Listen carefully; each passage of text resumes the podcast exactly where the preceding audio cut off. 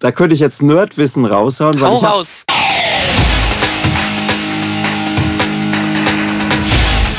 Delamar, Musify Your Life.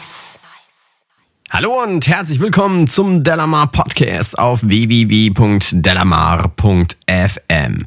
Der Podcast für Musiker und Musikbegeisterte. Mein Name ist Carlos Sansegundo und bei mir sind die bezaubernde Maria Kimberly Hühn. Einen wunderschönen guten Abend. Und der ewig verhexte Matthias Müller. Hallo Internet, was geht? Wie geht's euch heute Abend? Blenden!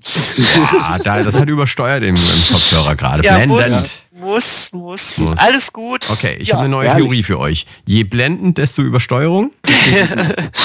Oh nö, äh, gibt Ich sage ja im Tonstudio, sage ich ja immer, also wenn ihr besonders laut singt, dann geht weit weg vom Mikrofon und wenn ihr besonders leise seid, dann geht ganz nah ans Mikrofon. Das, das sage ich immer so, mein, wenn ich mit Kindergruppen arbeite. Also Der Lama Podcast ist ja so ein Kindergeburtstag.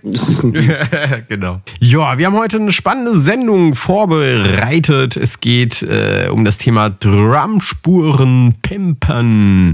ja. Ja, also heute Yes. geht es darum, wie man mit den eigenen Schlagzeugspuren mehr anfangen kann oder sie dafür sorgt, dass sie halt mehr knallen und spannender werden. Bevor wir da ins Thema einsteigen, kurz Neues auf Delamar. Und zwar ha haben wir bereits auch letzte Woche schon angekündigt, nämlich ein super interessanter Vergleich zwischen analoger und digitaler Aufnahmetechnik. Und man kann sich da das Video zum Versuchsaufbau auf Delamar angucken, ist noch auf der Startseite verlinkt und dann kann sich, wer möchte, die Dateien herunterladen. Ja, ist ganz interessant. Ähm, ich, möchte auch mal, ähm, es geht ja um analog-digital, es gibt ja verschiedene Aufnahmen. Ich möchte mal versuchen, aus der Digital-Version äh, mit einem Plugin oder mit verschiedenen Plugins mal gucken, das mal so hinzupimpen, dass es vielleicht analog klingt. Ähm, also Das so wäre spannend. So hört man ja den Unterschied ganz gut raus, aber ähm, es gibt ja Plugins, die ähm, Tape-Emulation, die das eben quasi analog machen muss. Und das wäre ja auch mal spannend. Ja. Das, es würde mich auch interessieren, ob das geht. Äh, Ich weiß nicht, hast du Zugriff auf die UAD-Plugins? Weil da gibt es auch so einen Studer. Ähm, Also genau die, die Bandmaschine, die da genutzt wurde, die gibt Das- es auch als Emulation da drin. Ich habe also von Slate Digital hätte ich jetzt äh, ein Plugin da, was ich mir gekauft habe. Aber UAD, da wärst du natürlich. Ähm, kannst ja auch mal gucken. Vielleicht hast du ja ein bisschen Zeit ähm, und äh, wenn dich es interessiert, gucken wir mal, ob wir, du da auch das mit der UAD hinkriegst. Ja, definitiv. Können wir auf jeden Fall uns mal anschauen.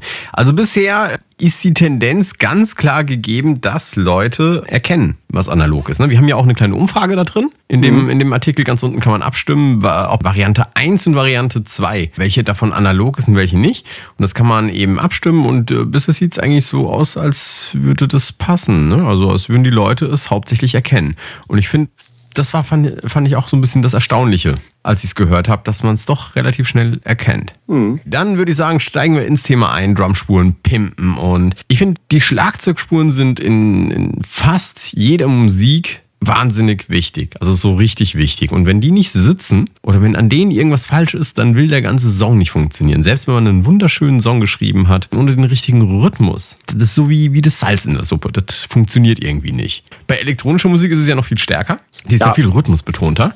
Ohnehin. Und ich weiß oder erinnere mich, in meiner Anfangszeit waren die Schlagzeugspuren einfach ein bisschen problematisch. Und da dachte ich, wir, wir fragen einfach mal rundum, was es für Tipps und Tricks gibt, wenn es darum geht, Drumspuren zu verbessern. Also egal aus welcher Richtung, also egal wo, Ja. wo wir stehen, einfach nur, wie kriege ich eine geilere Drumspur hin. Matthias, was ist dein Geheimtipp? Es kommt eben drauf an. Also ich mache ja selbst Beat Producing, ähm, mache ich ja selber so in meiner, noch in meiner Freizeit, producerclub.de, haben wir ja schon mal eine Sendung gemacht. Und da erstelle ich ja selber Beats eben auch und da muss ich auch Schlagzeugspuren erstellen. Und was ich immer ganz wichtig finde, ist, den Live-Charakter zu haben. Äh, manche kriegen das durch äh, Verschiebung der MIDI-Noten hin, aber ich sag, wenn du von Anfang an ähm, das live einspielst, wenn du dich mal einen Tag hinsetzt und Fingerdrumming übst, dann kriegst du einfache ähm, Sachen, kriegst du auf jeden Fall sofort hin und ähm, das klingt finde ich meiner Meinung nach besser, als wenn du das stupide mit der Maus eindrückst, einklickst. Ähm, also mein erster Tipp wäre live spielen, also auch live Fingerdrumming, das ist so eine Zwischenvariante, würde ich jetzt mal sagen. Also wer kein eigenes Schlagzeug hat, das werden die wenigsten haben, aber trotzdem live einspielen, super. Würde ich unterstreichen. Genau das, das war im Prinzip das, was, was ich irgendwann auch festgestellt habe. Es erfordert wesentlich mehr Aufwand. Ja? Also es, es mhm. braucht wesentlich länger, als wenn ich hingehe und einfach die Noten einmale, weil ich mir diesen Rhythmus ja auch erstmal anlernen muss, ihn zu spielen. Ja. Aber er bekommt automatisch ein humanes Feeling, einen ja. eigenen Groove. Da können wir alle erzählen, oh, hier Human-Groove, äh, Drehknopf hier. Das, äh, also der Computer kann den Mensch, glaube ich, da nicht wirklich ersetzen. Deswegen gibt es ja auch viele Drum-Plugins, die schon mit MIDI-Loops arbeiten, die ein echter Drummer schon eingespielt hat und von dem er sich da bedienen kann und äh, in gewisser Weise dann auch sollte, wenn man selber nicht äh, live einspielen kann. Genau, ja, also die ganzen neuen Drum-Teile äh, wie jetzt BFD, Easy Drummer und wie sie alle heißen, äh, äh, wie, wie heißen die letzten, damit wir die jetzt auch noch genannt haben. Ähm, ähm, ähm. ähm Toonstruck. Äh, nee, die haben wir schon. Also das war der Easy Drummer, ähm, BFD und es gibt noch einen ja, gibt's. Es gibt noch einen Addictive Drums. So, Addictive jetzt haben wir es aber wirklich genau. alle genannt. Okay. Und die kommen tatsächlich alle schon mit MIDI-Dateien. Und diese MIDI-Dateien wurden vorher von einem echten Schlagzeuger eingespielt. Und das hört man denen auch an. Die klingen halt einfach etwas lebendiger. Und genau, die einfachste Variante ist, dass man eben, wenn man kein Schlagzeug besitzt und auch nicht, äh, auch gar keins äh, spielen könnte. Okay, es gibt natürlich auch noch äh, Musikrichtungen, ähm, da muss es hundertprozentig äh, quantisiert sein. Ich glaube Trends oder so oder irgendwie, äh, ich will auch den Techno-Leuten nicht zu nahe treten, aber bei richtiger Musik. genau. nee, äh, Spaß beiseite, aber es gibt Stilrichtungen, da ist hundertprozentige Quantisierung, aber bei Lebend, ja, ist jetzt schwer, jetzt äh, die Brücke dazu schlagen zu anderer Musik. Äh, die lebt halt von ihrer Dynamik und von ihrer, eben von ihrem menschlichen Feeling, von einem echten eingespielten. Da, da kann man mit Quantisierung, kommt man da nicht sehr weit. Ja, es gibt noch einen anderen Trick, wenn man nun wirklich äh, gar zu unbegabt sein sollte ähm, oder noch nicht geübt genug, um diese Sachen selbst einzuspielen, damit es wirklich gut klingt. Weil ich meine, es es erfordert ja auch eben ein bisschen Übung. Man kann nicht einfach hingehen und dann Fingerdrumming äh, loslegen und es sitzt gleich oder so. Wer ein bisschen geübt ist, indem er, weil er jetzt irgendwie ein Instrument spielt, der hat es vielleicht mit dem Rhythmus ein bisschen einfacher.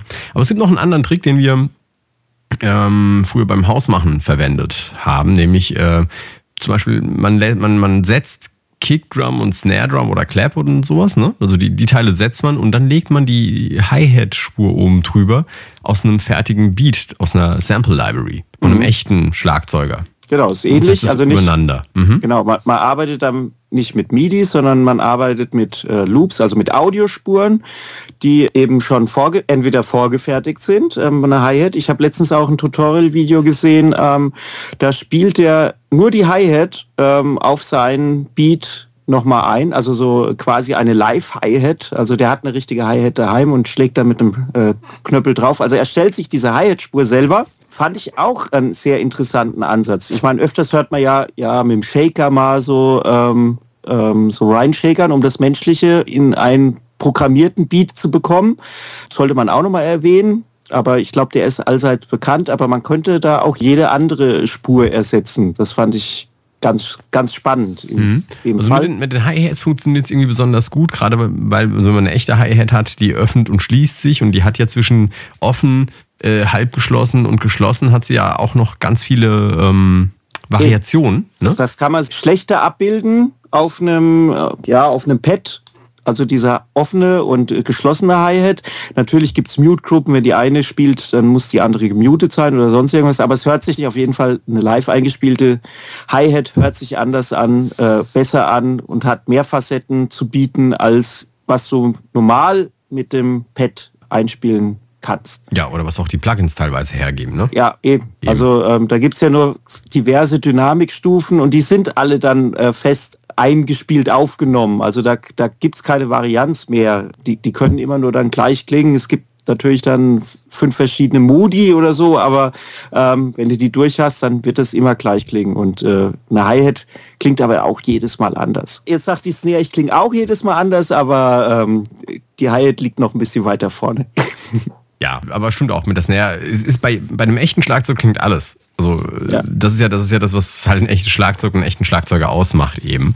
Dass der aber auch auf den Song eingeht. Und äh, das ist, wenn man halt einen achttaktigen Loop macht und den, den dann einfach eben mal wiederholt, dann wiederholt sie es eben, wie, wie, wie das schon aus den Worten heraus zu hören ist. Aber es funktioniert aber auch, wenn man so eben hergeht und, und Schlagzeugspuren oder fertige Beats eben reinnimmt. Das geht genauso gut oder fast sogar noch besser als Ergänzung mit Percussion-Spuren habe ich das sehr gerne gemacht. Und dann kannst du halt hingehen und, und du holst dir nicht einen Hi-Hat oder sowas rein. Also du hast ja irgendwie, also ich habe damals eben ein bisschen in diesem House-Music-Bereich gearbeitet und dann nimmst du halt eine Kickdrum, eine Snare-Drum und, und eine Hi-Hat, die hast du dann gesetzt meinetwegen und dann nimmst du einen Percussion-Loop dazu aus einem fertigen Song.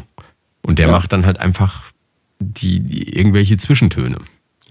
Ja, eben. Also die Percussion, also da fängt dann erst eigentlich die, Eins, die, die, die Arbeit an, quasi, wenn du so ein, so ein, so ein, äh, ja, House-Track äh, produzierst mit dem Percussion, die richtig zu setzen.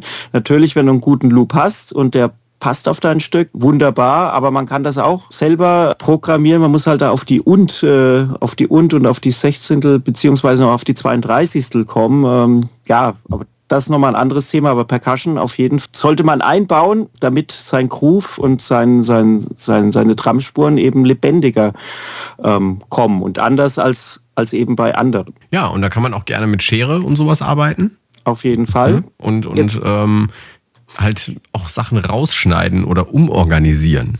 Muss man sogar. Also man, hm? man, man findet ja meistens nicht den hundertprozentigen äh, Percussion Loop, der auf, der zu seinem Stück passt. Deswegen muss man da muten oder rausschneiden oder ähm, das hinziehen, dass es halt passt, wenn man eben so arbeitet. Das ist unvermeidbar. Was ich aber jetzt auch noch sagen will, als, als dritten Punkt, wenn man jetzt nicht live einspielen kann, und zwar ist noch ganz wichtig zu sagen, Quantisierung.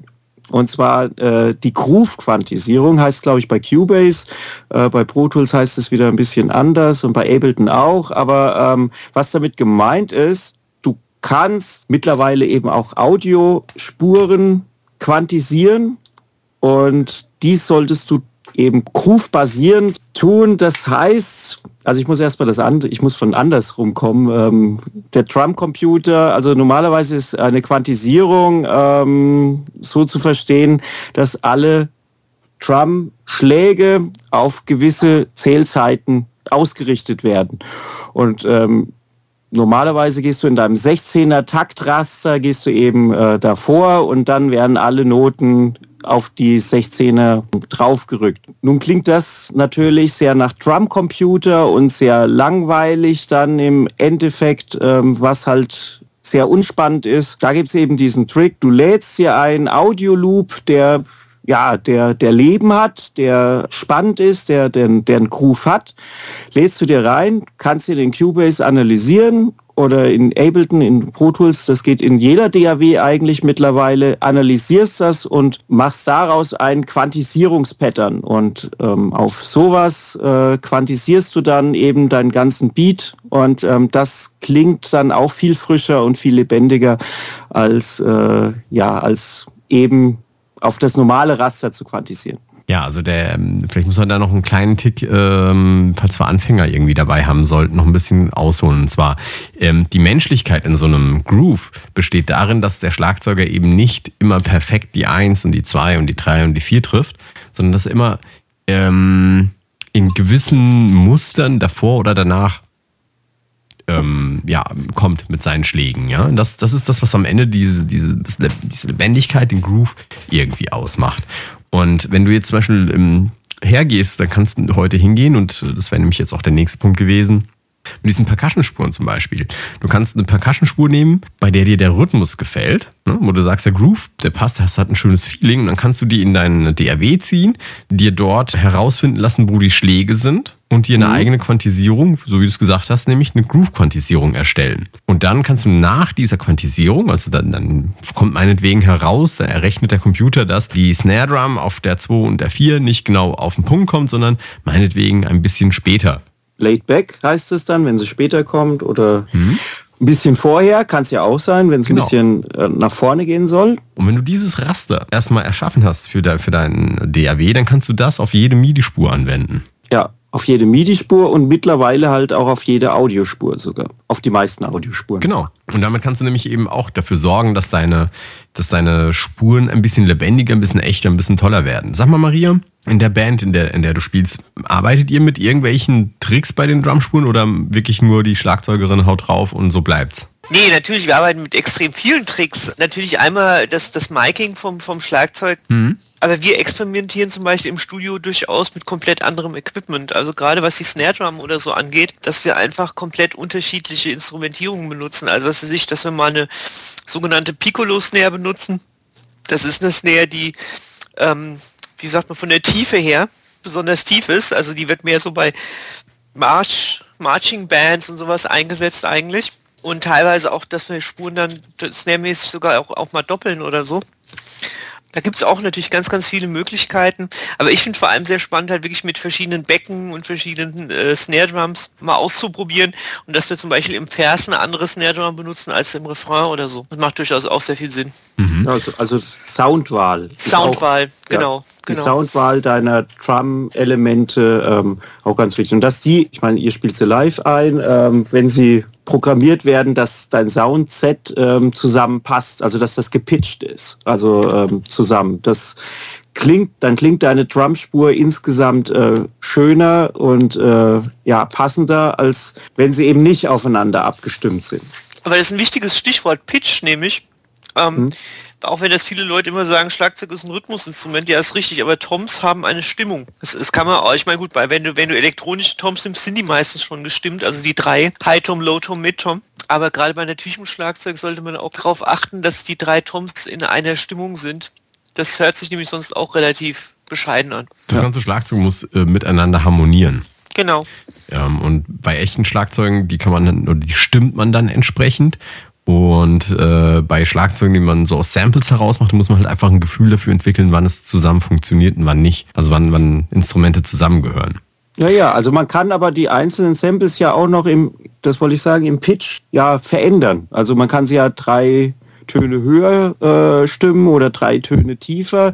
Das äh, ist meistens kein großer äh, Verlust von der Qualität des Audiomaterials, was man benutzt. Und ja, meistens klingt es wenn man es ein bisschen pitcht, besser als in der aufgenommenen Variante. Kommt ja auf, auch auf, dein, ähm, auf deinen Song an, in welcher Tonart der gespielt ist. Richtig. Ja, ja, ja, absolut richtig.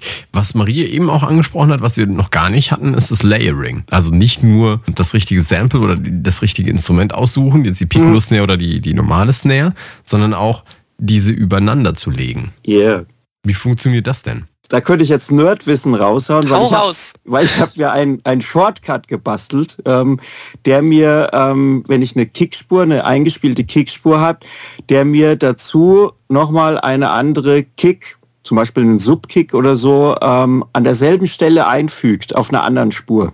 Aber das ist jetzt absolutes Nerdtum. Ähm, warum machen wir das überhaupt? Weil manchmal es sein kann, dass die Kick nicht so gut aufgenommen worden ist, äh, wie man es gerne gehabt hätte. Oder ähm, manchmal muss man ja mit anderen Spuren von anderen ähm, ja, Ingenieuren arbeiten und äh, und es funktioniert halt im Song nicht und dann muss man Drum Replacement ähm, oder Drum Layering ähm, eben betreiben, um die Kick im Mix, äh, dass die sich halt durchsetzen kann. Also deswegen macht man eben Drum-Layering-Geschichten, um denen halt noch eine andere, einen anderen Akzent eben mitzugeben, die man aus einer aus der eigentlichen Aufnahme eben nicht rausbekommt. Äh, viele meinen ja mit dem EQ äh, da könnte man alles machen, aber wenn in gewissen äh, Frequenzen eben auf der Originalspur nichts vorhanden ist, dann kann dir auch der beste EQ da nicht helfen. Ähm, deswegen muss man dann mit einem anderen Sample oder mit einem anderen äh,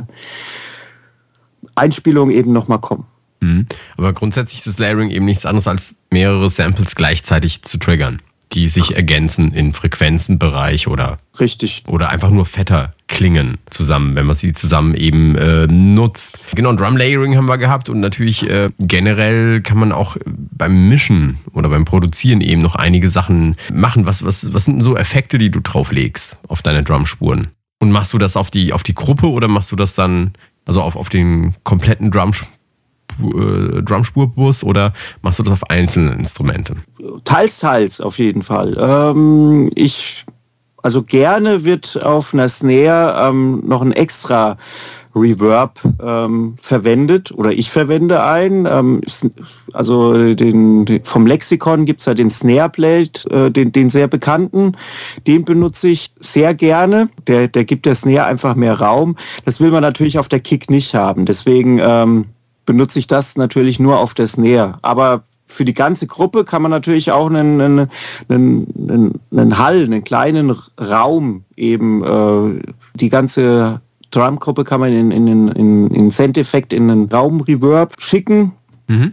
Und dann verbinden sich quasi so diese ganzen Percussion-Sachen, verbinden sich dann zusammen und, und, und, und äh, klingen dann einfach geschlossener und zusammengehöriger, als ob sie eben in einem einzigen Raum aufgenommen worden sind. Ähm, und das klingt dann für den Menschen ja eben schöner, als, als wenn es eben nicht so harmonisch zusammenklingt. Ja. Also ein Raum auf die Trump-Gruppe, das ist äh, ja sehr willkommen bei mir. Absolut. Also gerade so, so, also gerade das ist eines der Geheimrezepte schlechthin, um daraus aus, aus vielen verschiedenen Samples und Spuren so ein Ding zu machen das, mhm. so, so einen Zusammenhalt zu generieren und äh, was häufig fehlt. Eine andere Möglichkeit, um, um die ganzen Spuren so ein bisschen zusammenrücken zu lassen, ist natürlich mit Kompression zu arbeiten. Und zwar Kompression ja. wirklich auf dem Bus. Ne? Also nicht, nicht mhm. auf einzelnen Spuren, das kann man machen, um einzelne Instrumente, also einzelne Trommeln entsprechend äh, vielleicht noch ein bisschen zu shapen. Aber wenn man eine, eine leichte Kompression auch auf dem Bus anwendet, dann hat man einen ähnlichen Effekt wie den, den du gerade genannt hast mit dem, mit dem Raum.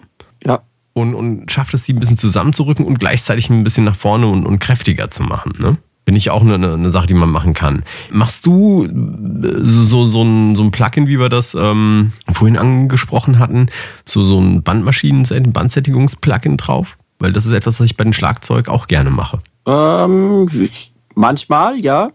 Ähm, aber äh, jetzt wieder vermehrt seit ähm, der Slate Digital jetzt ähm, auch als ARX erschienen ist, äh, werde ich das wieder machen, weil ähm, äh, die ganze Zeit stand mir das nicht zur Verfügung, quasi. Okay, verstehe. Aber ja, was, was kann man sonst noch machen irgendwie? Also so, so kettentechnisch hätte ich jetzt gesagt, wenn Bandsättigung, äh, Kompressor irgendwie drauf, den Raum halt, von dem du gesagt hast. Ähm, arbeitest du mit, mit Equalizer auf der, auf der Masterspur für die Drums?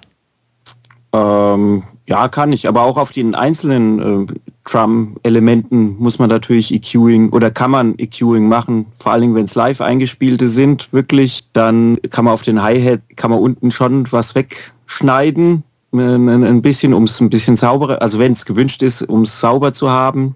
Und auf den, äh, ja, muss man natürlich nicht machen, wenn man äh, mit, mit, mit Loops oder mit, mit, äh, ja, mit Kits aus der Dose arbeitet. Da ist das meistens schon so äh, gut arrangiert, dass man dann zu viel äh, wegnehmen würde. Aber EQing muss natürlich gut klingen und ähm, auch die Trump-Spur und dann, also die Trump-Gruppe. Und da ist halt EQ, ist halt immer ganz gut, um Frequenzen wegzunehmen, die stören, mhm. wenn sie wenn es zusammenspielen. Und da kann man natürlich sehr gut damit arbeiten.